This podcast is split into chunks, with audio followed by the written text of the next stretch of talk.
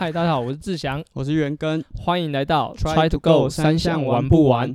哎，你知不知道 ITU 最近换了 logo？他换了一个我连他换 logo 都不知道的 logo。对，就是辨识度其实蛮低的。不过其实原本的 ITU logo 辨识度也不能说看了就知道是田三项啊，但可能看习惯了。不过我觉得啊，真的旧的 logo 啊好看多了，好看多了，比较有设计感。辨识度是没有，就是你其实没办法从 logo 里面看出它是什么东西。从小看到大，对。但是因为我们从从以前看到现在是比较习惯了，但新的 logo 真的有点就是太，我觉得太模板了。因为那个 logo 感觉很像足球世界杯会用的，因为它真的很像一颗足球，而且很像足球上面分布的花纹。对。那我蛮有趣的，就是看了那个 logo，然后点进去，不管是 IG 啊还是 Facebook。里面，然后国外网友就说啊，不知道这个设计师是谁，希望他没有收到钱。那其实可以感觉到国外酸民也蛮酸的，对，大家没有很真的没有很喜欢这个新的 logo。对啊，那呃，他换了 logo 之后，其实影响是蛮大的，因为 ITU 的比赛，无论你是精英组还是分龄组，其实有都要遵从他的服装规范。那其中一个规范就是你的身上右肩的位置要有一颗。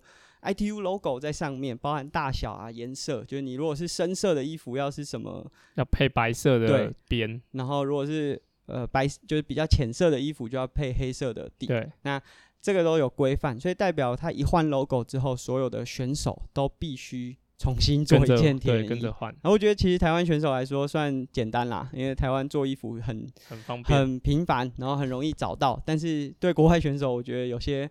哇，这其实对，如果是对发展中国家是一个很大的挑战呢。就是你突然假设你国家队里面有二十个选手，然后你突然要重新生出二十件衣服，全部的重做。所以我猜他应该有一点点宽限期啊。那我们说到 ITU，ITU 其实它在各个规则都还蛮严谨的。那我相信关于田三项规则啊，大家最 care 的就是如果你去参加一场比赛，那大家会问的一件事情就是。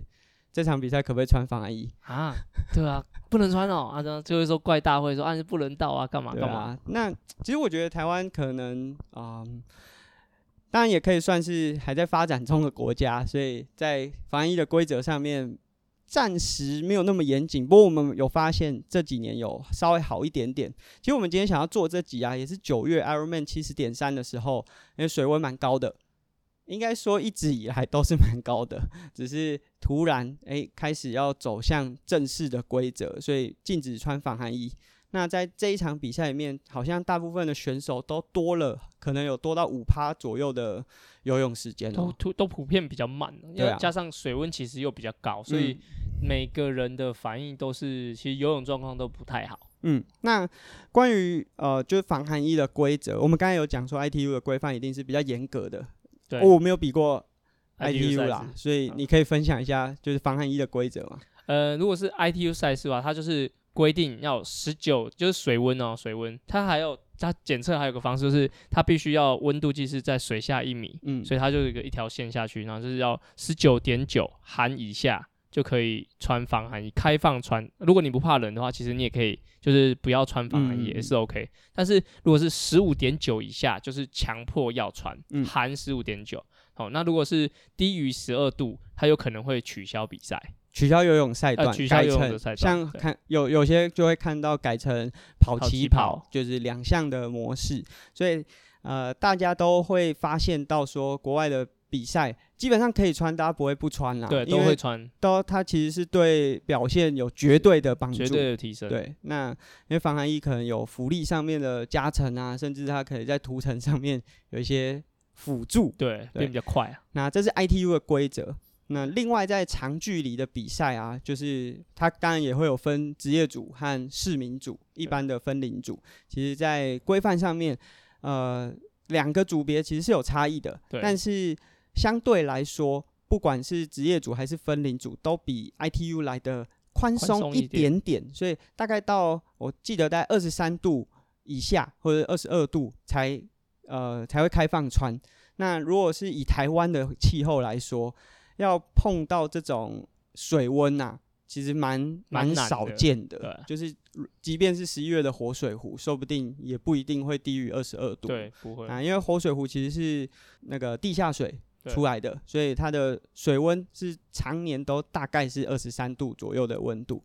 所以今天就是想和大家来分享啊，因为可能再来十一月也会有在活水湖举办的 CT，啊很多人可能心里会预期说十一月可能可以穿防寒衣了，但呃实际上可能还是要依照主办单位的评估。来决定说这场比赛可不可以穿，那大家可能都会很 care 说穿防寒衣游泳的表现会提升，然后当然也会比较安全，因为它有浮力，所以对一些可能游泳比较没有那么自信的选手来说，会比较没有那么有压力，对，有个安全感。对，那以志祥的就是想法来说，除了温度之外。就是决定这个穿不穿防寒衣啊？你会有什么考量，或者是有什么差异？其实要先看看，就是你你平常有没有穿过防寒衣？嗯，对，就是如果说你平常练习就一次都没有穿过，然后你发现到会场，然后买了一件很很舒服的，诶，很适合就试穿很适合的防寒衣，然后发现就是诶，隔天又刚好开放，就是可以穿防寒衣，那我其实就不太建议你要。直接穿上去比，对，因为你你没有游过，比如说五次以上的就游泳池的的方式去试防寒衣的话，其实我觉得就蛮冒险的，嗯，对。但如果是你已经做好准备，然后大会又有开放，那水温其实也 OK 的话，其实我我觉得没有不穿的理由，嗯，对，没有不穿的理由。对啊，其实像刚才我们有讲说，十九点九度以下是可以不穿的。那以台湾选手很难想象，就是如果已经二十度以下，为什么不穿？可是像我去纽西兰比赛啊，那水温大概是呃十七度、十六度左右，所以他会是在强迫穿的那个还没有到。对，所以我就是在练习的时候看到蛮多国外选手是这个水温，然后他也不会穿防寒衣就下去，我们是完全没办法接受，那下去真的是很痛苦。那呃，当然在比赛的时候大家都还是会穿，因为有。呃，辅助的效果，其实大会会规定说，在这个温度以上就不不能穿，其实也是有一些安全上面的考量，对不对？对，因为如果说在一个比如说水温较高，好像，我们讲讲夸张一点，二十五、二十六以上，嗯，好，那其实，在你用正常的的运动的节奏去游，其实都还会感觉有点热，或者说你在冲刺的时候，感觉其实都还有点热。那如果这时候再加上防寒衣的。的保护啊，或者说它的覆盖，那其实你的身体会在在一个很高温的状态。其实不是说担心你变很快，是担心你的体温过高，然后到中后段会有什么的身体上的顾虑顾虑这样。所以其实呃，大会不开放防疫，其实它还是很很以就是选手的健康为主。嗯，对啊，其实我觉得这个蛮重要的，就是过去的几年蛮多比赛就是。啊，为了让选手完赛率稍微高一点点，所以大部分的赛事都还是无论温度多高都让你穿。我记得前几年常常看到那个可能五月左右的微风运河，还是很多人穿防寒衣。其实这个风险是非常高的，因为例如说后来好像去年也有一场七十点三是一三是开放穿防寒衣，但是温度比较高，嗯。有很多有穿的选手到单车段的时候是开始有一些中暑的现象，对，因为可能比较闷热。对，那你可以想象，就是你在防寒衣的覆盖之下，本身温度就是高的，然后你可能会流汗，但是排不太出去，因为在这个覆盖的状态。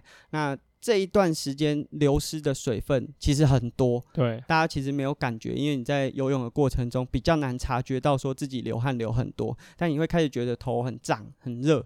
其实大家如果有机会，或许就如果你已经有防寒衣，你可以穿着防寒衣去，就是游泳池游个四百，你就会觉得很热，因为游泳池水温大概比较好一点的，可能有二八二九。对对，那那个那个就真的对身体的负担是很大，因为你的身体在，其实人体啊最耗能的就是散热。对，那你如果又让自己处于一个高温的状态，其实你以为穿防寒衣是帮助你的运动表现，其实反而是让你提早下课，这就是蛮危险的。但如果不能穿防寒衣的话，有没有什么替代方案是可以选择的？对，它其实，在就铁人其实是个很聪明的。运动。运动对，但是包含商业模式，就是呃，他知道你不能穿防寒衣，然后你也不能，就是有的是两节式的铁人衣嘛，所以它会比较有水阻。对，那厂商就很聪明，发明了一个叫做速度衣 （speed suit）。那其实它就是在介于防寒衣跟铁人衣中间，因为它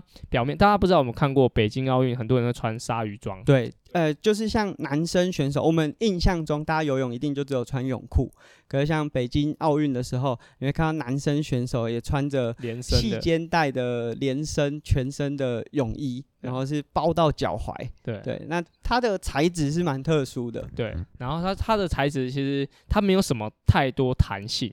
然后它是可以就是覆盖你的身体，然后如果你是穿两节式的铁人衣，它铁两节式铁人衣就会有些皱褶或者水阻，然后它它穿起来的时候，它会盖过你的可能大腿以上就膝盖以上的位置，然后肩膀的位置会像就是连身的无袖铁人衣这样把你的身体都包住，然后它在下水的时候穿起来啊，其实它是防泼水的。